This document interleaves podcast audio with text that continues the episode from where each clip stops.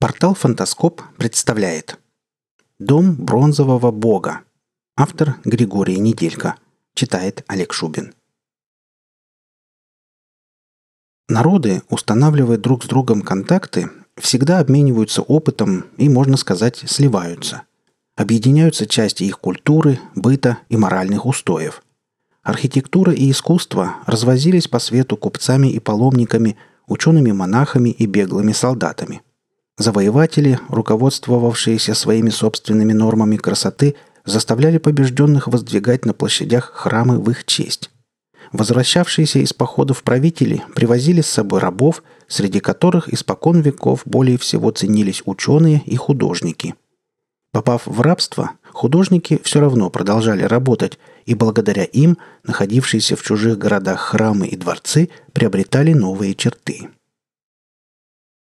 Когда-то в Китай и Японию вместе с буддизмом проникли понятия о структуре буддийских храмовых помещений. Китайские паломники бывали в Индии, а индийские купцы доходили до восточных пределов Поднебесной империи. Однако буддийские доктрины, обживаясь, теряли многие свои исконные черты, непонятные здесь, и вливались в русло японской культуры, возникнувшей задолго до появления на свет учения Будды – Архитектура Японии – это архитектура народа, близкого лесу, природе лесистых долин и морскому ветру. Целью японских зодчих при создании храма было сделать строение частью природы. Японский храм – это лес. Столбы его – тонкие и легкие, стволы деревьев.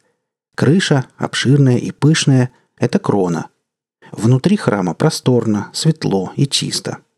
Неотъемлемая часть японского храма – сад – Интересно и характерно в этом отношении учение о камнях в архитектуре Японии. Камень рассматривается как живое существо, но лишь до тех пор, пока он не отесан. Обработанный камень мертв. В садовой архитектуре Японии имеются десятки типовых названий камней. Камень черепашьей головы, камень лунной тени, камень тени для играющих рыб, камень покрывала тумана, камень ущелья с тиграми – Камни разбросаны по саду на первый взгляд беспорядочно, а на самом деле по четко продуманному плану. Роль камней в саду настолько велика, что один из японских архитекторов XV века дает в своем труде пример образцового сада, где нет ничего, кроме камней и песка. Все вышеописанное относится к храму Тодайдзи в точно такой же, если не в большей степени, как и к другим храмам Японии. Буддизм появился в Японии в VI веке, придя из Китая и Кореи. Внедрение новой религии прошло отнюдь не гладко, ведь у буддизма были не только сторонники, но и противники, особенно среди жрецов, ведавших старыми привычными богами. Однако ситуация в конечном итоге разрешилась в пользу буддизма. Японский буддизм достиг своего расцвета в VIII веке, и связано это было с городом Нара – в течение 74 лет Нара была столицей Японии. За это время на царском престоле сменилось семь императоров, один из которых, Шому, в середине 700-х годов объявил буддизм государственной религией. В те года Япония поддерживала тесный контакт с Китаем, откуда поступали постоянные подкрепления буддизму. Чтобы утвердить новую религию, японский император не жалел ни средств, ни усилий. Наконец, он решил воздвигнуть в Наре памятник, равно которому в мире не будет.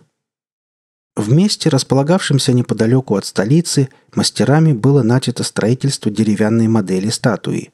Работы были окончены через 4 года непрерывного труда.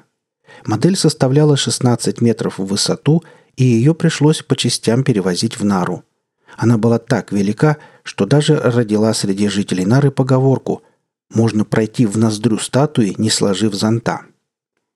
Отливка самой статуи заняла еще два года. В это время все рудники империи поставляли металл. Поговаривали, что сам император принимал участие в создании статуи, нося в широких рукавах своего кимоно землю для опок. Для изготовления Будды потребовалось 500 тонн бронзы – Сверкающий чистотой и блестящий на солнце металлический Будда сидел на холме, скрестив ноги и положив на колени левую руку, раскрытой ладонью вверх, что означало исполнение молитв. Правая рука его была поднята и протянута ладонью вперед. Этот жест говорил об освобождении от суеты и волнений. Глаза его, прикрытые широкими веками, казались устремленными вдаль, и четко очерченный рот с чуть приподнятыми уголками губ был изогнут в неуловимой улыбке. Бог был загадочен и спокоен. Статуя имела в высоту целых 16 метров, и это обстоятельство неминуемо вызвало проблему того, как укрыть Будду от непогоды. По повелению императора над Нарой был возведен храм Тодайдзи, дом бронзового бога. На сооружение храма ушло еще 6 лет. Высота строения составляла 48 метров, длина и ширина 50 метров, а площадь – 2500 квадратных метров. На строительство храма не пошло ни одного камня. Конструкция была сделана целиком и полностью из дерева. По замыслу императора и статуя, и храм должны были подчеркнуть величие новой религии и обеспечить ему самому и его дому вечное царствование в Наре. Но этого не произошло. К VIII веку укрепились позиции японских феодалов. Они все более ограничивали власть императора, пока, наконец, не ликвидировали его. Столицу перенесли в город Хайянке, сейчас Киото – где тоже была возведена статуя Будды, и, говорят, она превышала размерами нарского бронзового бога. Нара, хоть уже и не носила звание столицы, оставалась крупным городом, храмы и монастыри которого служили для феодальных клик крайне притягательной приманкой. 28 декабря 1180 года во время штурма города армией клана Тайры над Нарой вспыхнул колоссальный костер – который сжег дотла самое большое в мире деревянное здание – обитель бронзового Будды. Пожар не был случайностью. Агенты Тайры донесли, что жрецы Тодайдзи находятся в секретном союзе с соперничающей кликой Минамото. Для уничтожения величественного храма был отправлен отряд, насчитывавший 40 тысяч солдат. Воины исполнили приказ и сожгли Тодайдзи, а оставшуюся от него груду пепла тщательно сравняли с землей. И солдаты, и те, кто отдал им приказ, были буддистами, но это, впрочем, не играло абсолютно никакой роли. Среди углей и пепла возвышалась громада почерневшего обезглавленного Будды. Уничтожение Тудайдзи стало одним из последних подвигов армии Тайра – Вскоре войска Минамото разгромили ее, а глава клана Еремото Минамото, практически отстранив отдел императора, взял власть в свои руки, перенеся столицу в город Камакура. В Камакуре была создана другая бронзовая статуя Будды. Она сохранилась и поныне, и даже более известна, чем Нарская статуя, потому что стоит под открытым небом, и многие туристы привозят из Японии фотографии этой статуи, всегда окруженной людской толпой. Минамото не ограничились восславлением буддизма в столице. То ли в благодарность за поддержку, оказанную жрецами Тодайдзи, то ли заботясь о религии в целом, Сёгун, правитель страны, приказал восстановить храм в Наре. Храм отстроили заново, правда он стал меньше размерами. Головы у нарского Будды не было, а новую ему делать пока не стали.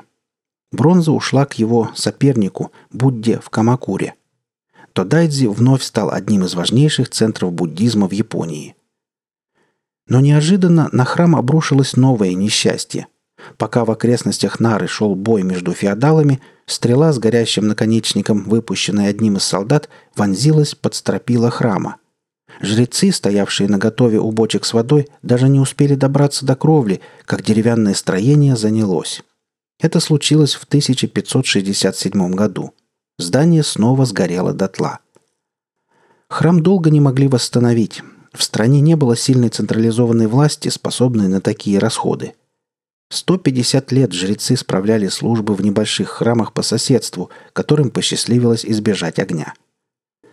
Второе и последнее возрождение храма Феникса произошло в 1709 году, а к обожженному телу Будды была приварена голова – за прошедшие века храм не утратил ни своей естественности, ни удивительной красоты, ни императорской величественности. Он по-прежнему возвышается над старинным городом, одновременно простой и сверкающий великолепием, и остается таким всегда. И утром, и вечером, и днем, и ночью, и на рассвете, и на закате. Вы слушали статью «Дом бронзового бога». Автор Григорий Неделько. Читал Олег Шубин.